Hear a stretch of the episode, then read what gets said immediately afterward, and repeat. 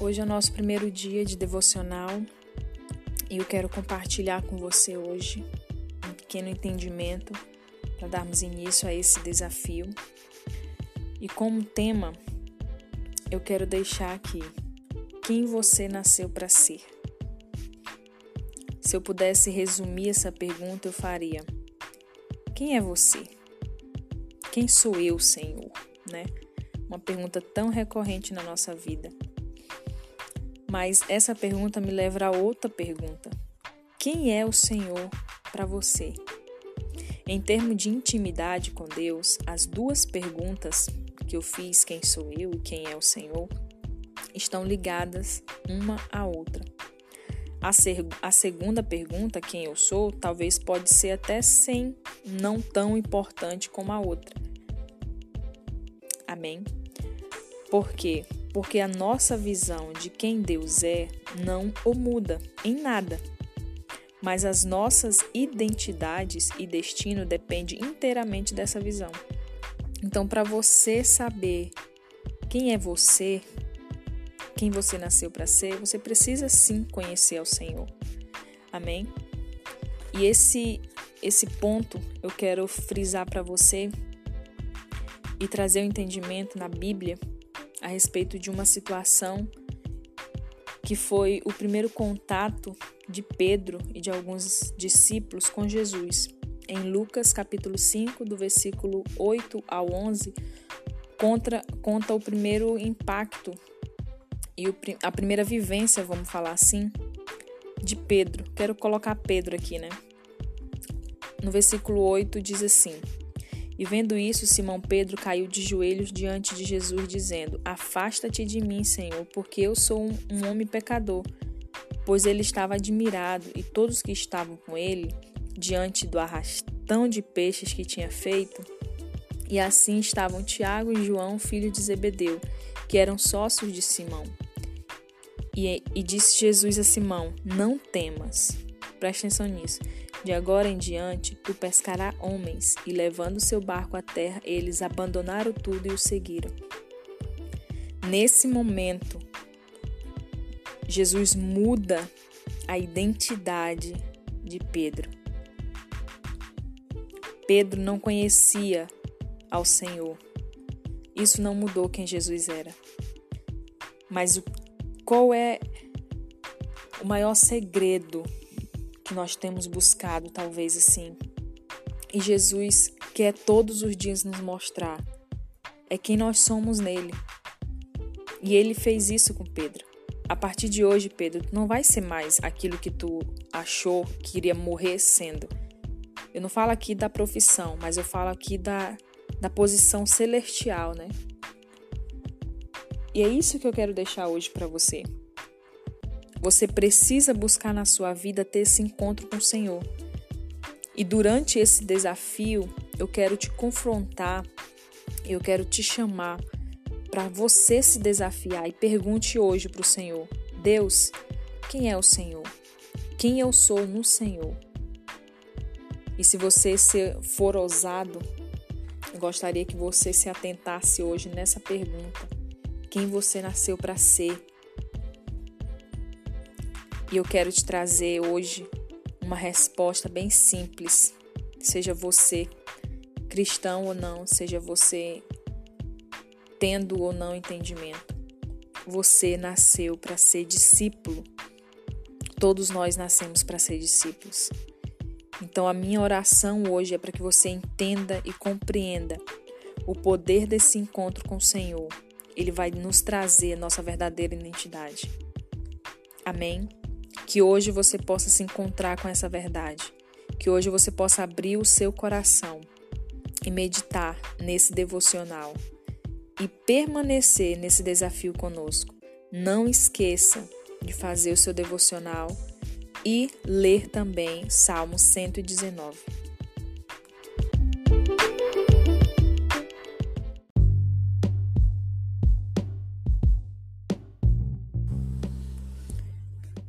Olá, tudo bem?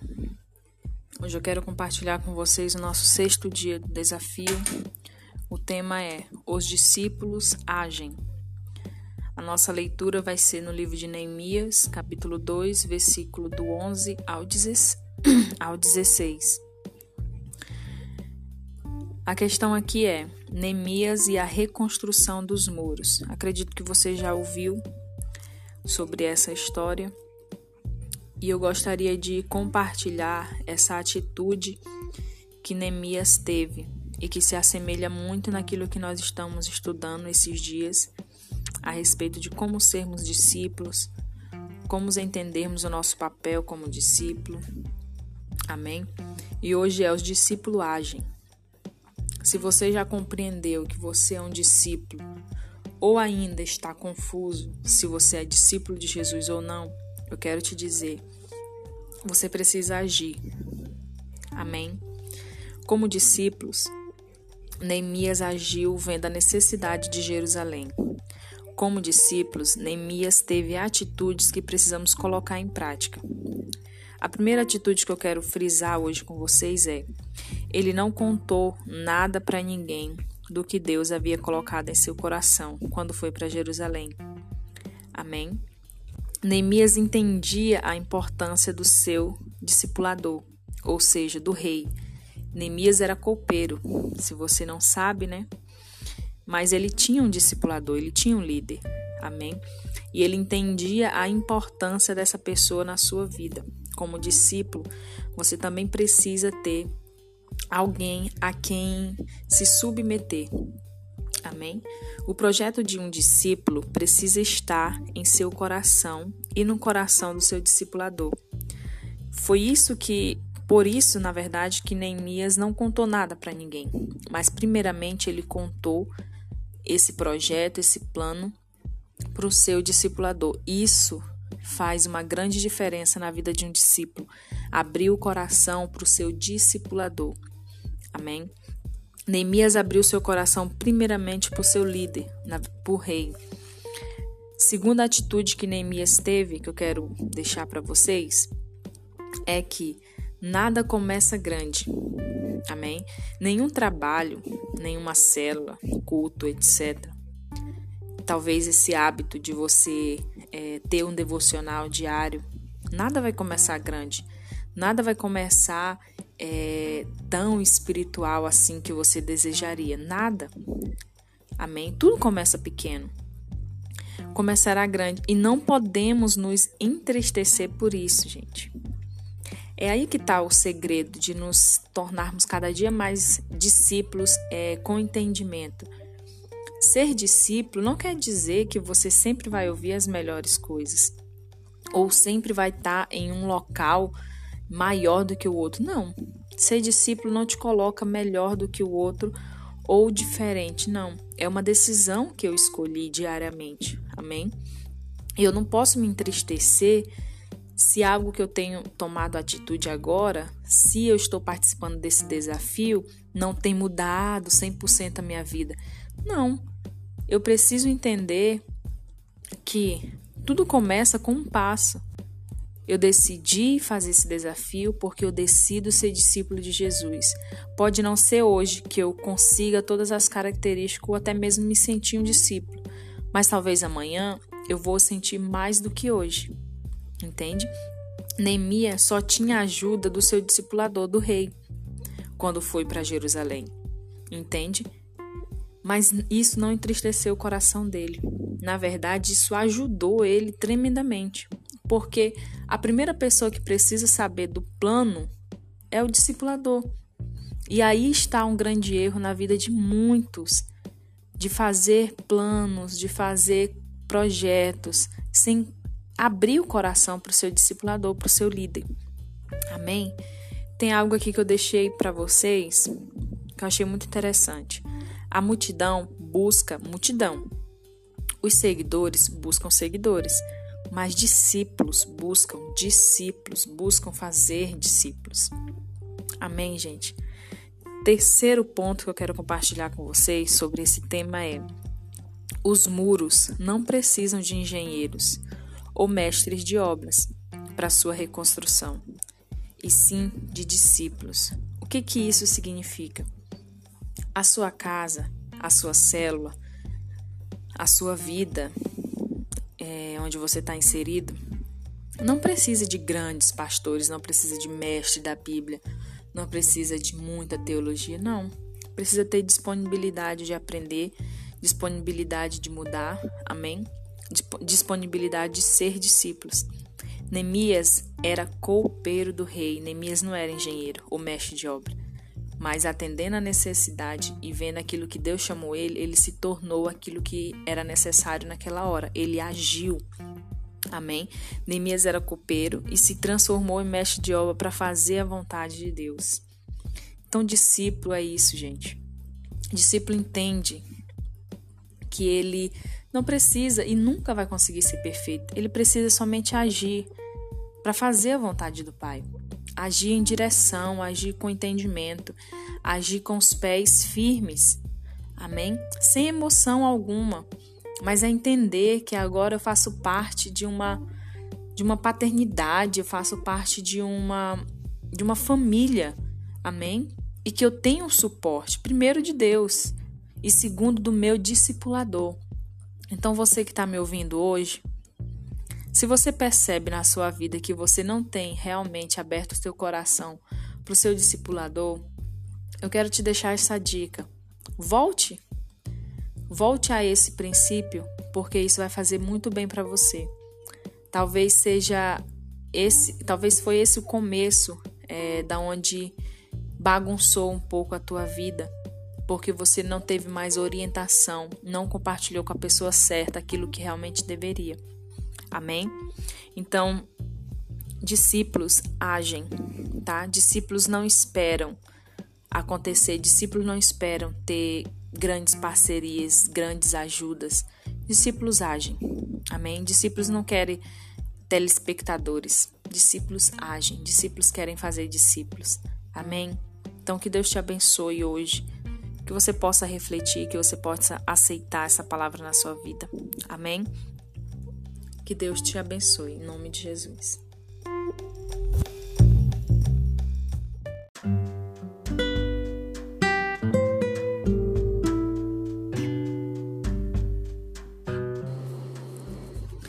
Olá, bom dia.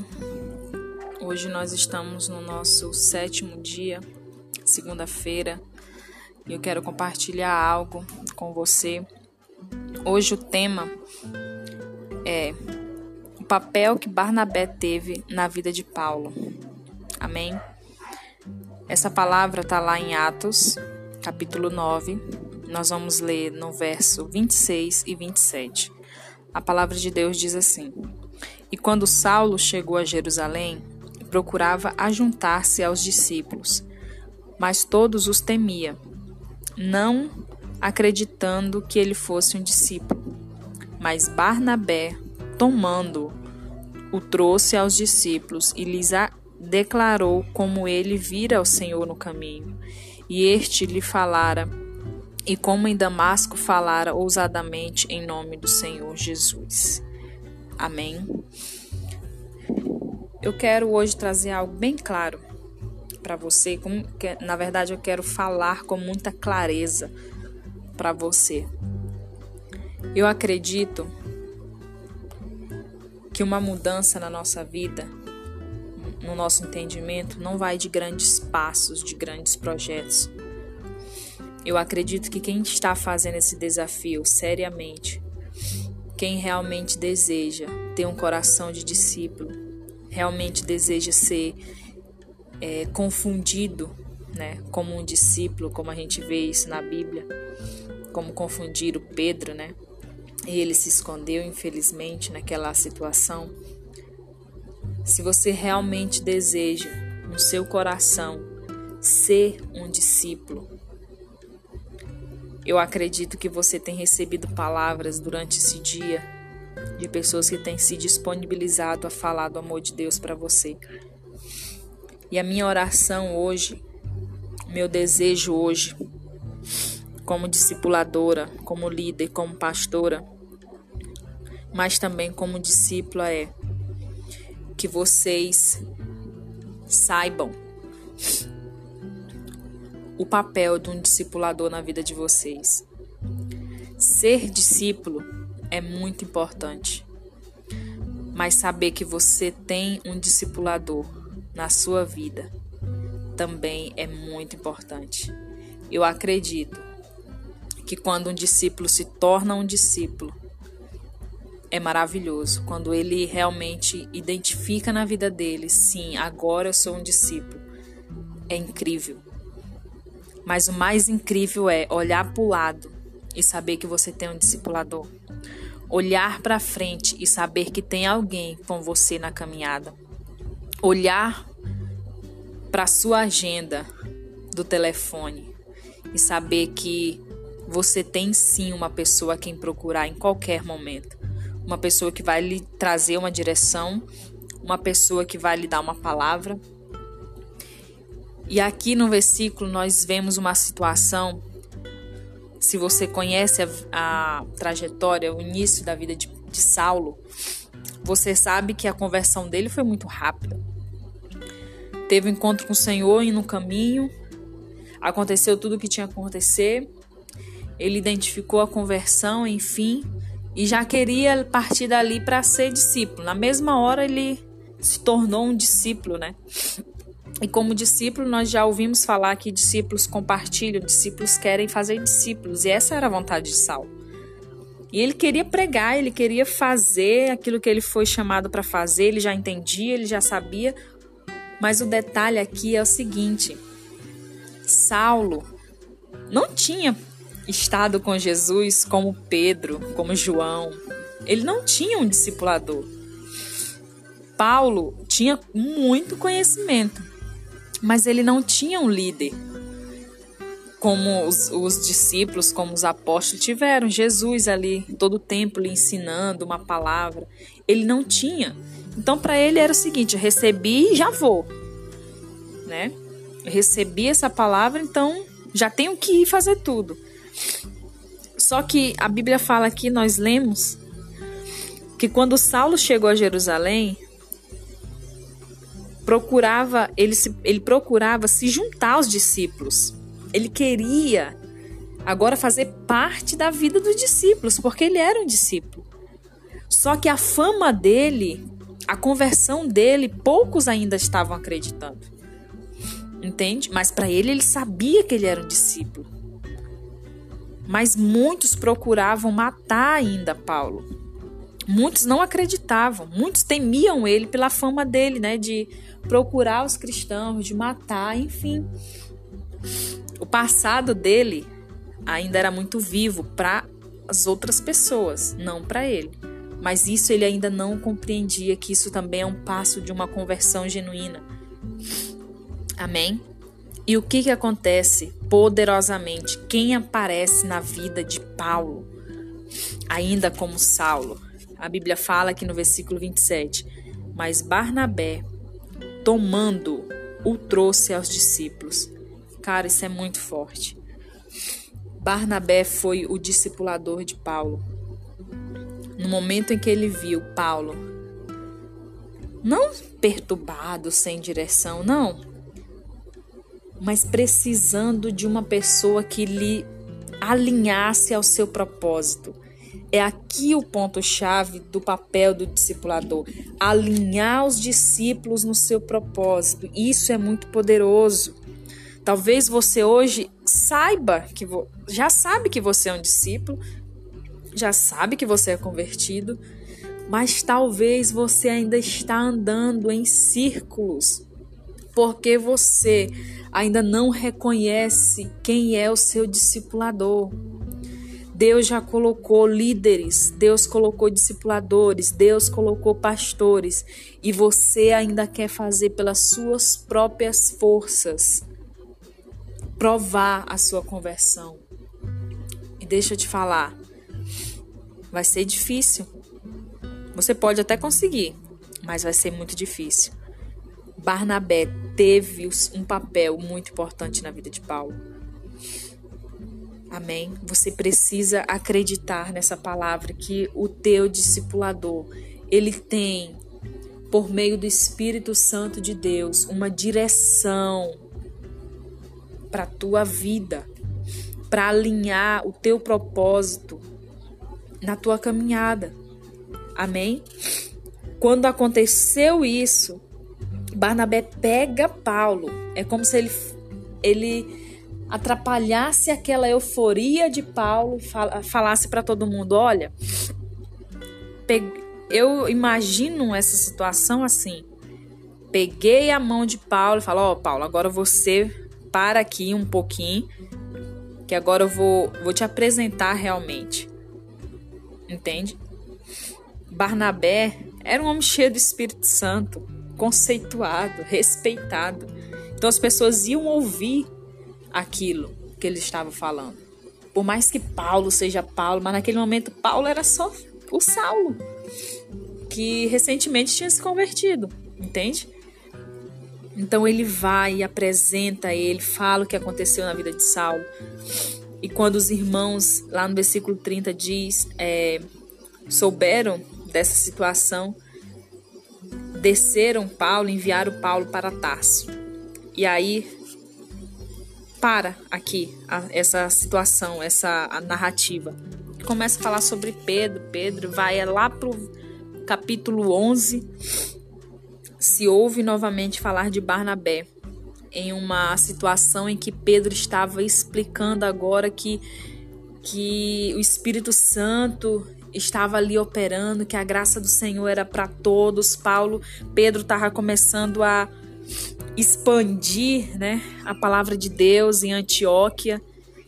E aí você pode ler em capítulo 10, capítulo 11 de Atos, e você vai ver essa situação maravilhosa. Nessa narrativa, Saulo estava lá em Tarso, fazendo o quê? Sendo treinado, sendo admoestado, sendo disciplinado e Barnabé, quando ouve essa palavra, se enche de alegria e sabe qual é a primeira atitude dele, do seu discipulador, desse líder. Diz lá no, no capítulo 11, versículo 25: E Barnabé partiu para Tarso para buscar Saulo. Cara, isso é muito poderoso. Eu quero dizer como discípula, mas também como discipulador. No nosso coração arde para que você conheça tudo da parte de Deus. No nosso coração, no coração do líder, no coração do pastor, no coração de um discipulador, arde, queima no nosso coração que cada nosso discípulo ouça, entenda o que nós estamos pregando, viva ainda mais aquilo que estamos pregando. Eu quero te deixar essa palavra hoje. Busque o seu discipulador enquanto você tem. Honre o seu discipulador enquanto está ali. Se você hoje passa por uma situação e não consegue pensar em ninguém para buscar ajuda, deixa eu te falar, você precisa de um discipulador urgentemente. Urgentemente você precisa de um discipulador. Esse áudio é sim um pouquinho grande, mas cara, por favor, escuta isso. Não negligencia mais a palavra de Deus porque você já conhece um pouco. Não negligencia a graça que está sendo derramada sobre a tua vida através desse desafio simples. Simples para ouvir um áudio. Não negligencia o que Deus está fazendo para você. Não negligencia o papel de um discipulador na tua vida. Amém? Que o Senhor te abençoe. Em nome de Jesus.